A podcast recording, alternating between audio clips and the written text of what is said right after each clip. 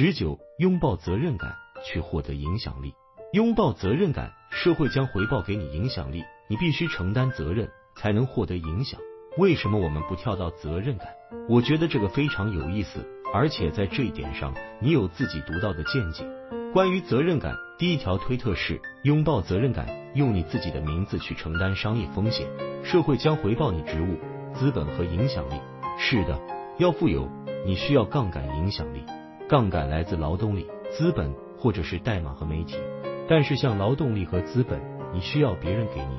比如说劳动力需要有人愿意跟随你，资本的话需要别人给你钱或者资产让你去管理，或者机器给你使用。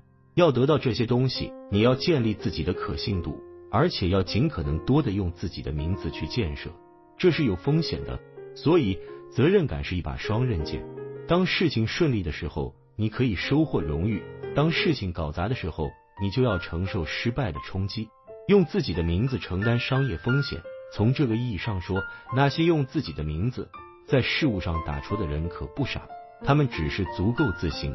也许到最后这会显得很傻。但是你看看坎爷、欧普拉、川普或者埃隆或者其他类似的人，这些人能靠自己的名字致富，是因为他们的名字是非常有影响力的品牌。不管你怎么想，川普他是全世界打造个人品牌最成功的人之一。你为什么去川普赌场？因为他的名字。你为什么去川普大厦？因为他的名字。投票选举的时候，我想肯定有很多人走进去就直接说我投川普，因为他们知道他的名字。这种知名度就帮他赢了很多。欧普拉也一样，他把自己的名字和品牌放到一些商品上，摆上货架，马上就卖空了，就好像即时生效的验证器。这些人把名字打出来是要承担风险的。很明显，川普现在就被全国一半甚至超过一半的人所憎恨，全世界也有很多人讨厌他。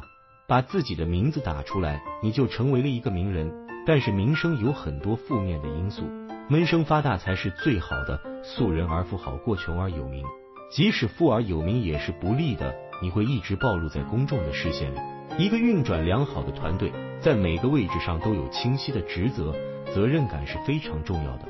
无论是开发产品，还是在团队中工作，或是在企业里打工，我们都会不停的提醒员工，作为团队中一份子的重要性，绝对是这样的。社会上总是教育我们不要做出头鸟。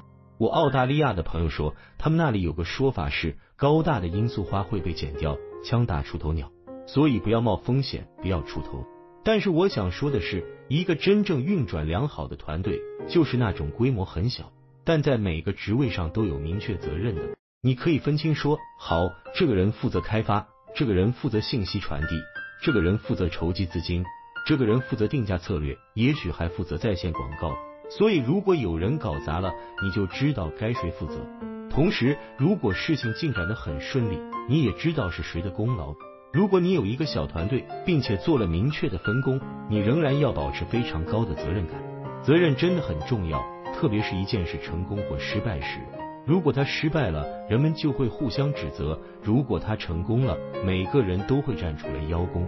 我们都有过这样的经历，在学校的时候，有一个小组作业要做。可能有几个人做了大量的工作，其他人就是做秀装装样子。从童年时代我们就对这个很熟悉，只是谈论起来有点不舒服。能在公众面前失败的人有很大的权利，清晰的责任非常重要。没有责任就没有激励，没有责任就没法建立信任。但是你要承担风险，失败的风险，被羞辱的风险，以你自己的名字承担失败的风险。现代社会比较好的一点是。欠债的人不用进监狱，你也不会因为损失了别人的钱被处死。但是我们仍然会本能的避免在社会公众面前以自己的名字遭遇失败。那些有能力以自己的名字承受公开失败的人，实际上获得了很大的权利。我讲一个个人意识，在二零一三年、二零一四年之前，我的公众形象都是完全围绕着创业和投资，直到二零一四年。二零一五年，我才开始谈论哲学、心理学以及更广泛的东西，这让我有点紧张，因为我是以自己的名义做的。行业内就有人通过幕后渠道给我发信息，比如说你在干嘛？这样做很愚蠢，会毁了你的职业生涯。我就有点随他去吧，我愿意冒这个风险，就好像加密货币，我在很早的时候就投资了。当你把自己的名字打出来的时候，你就在某些事情上冒险了，但是你也会得到回报，会得到好处。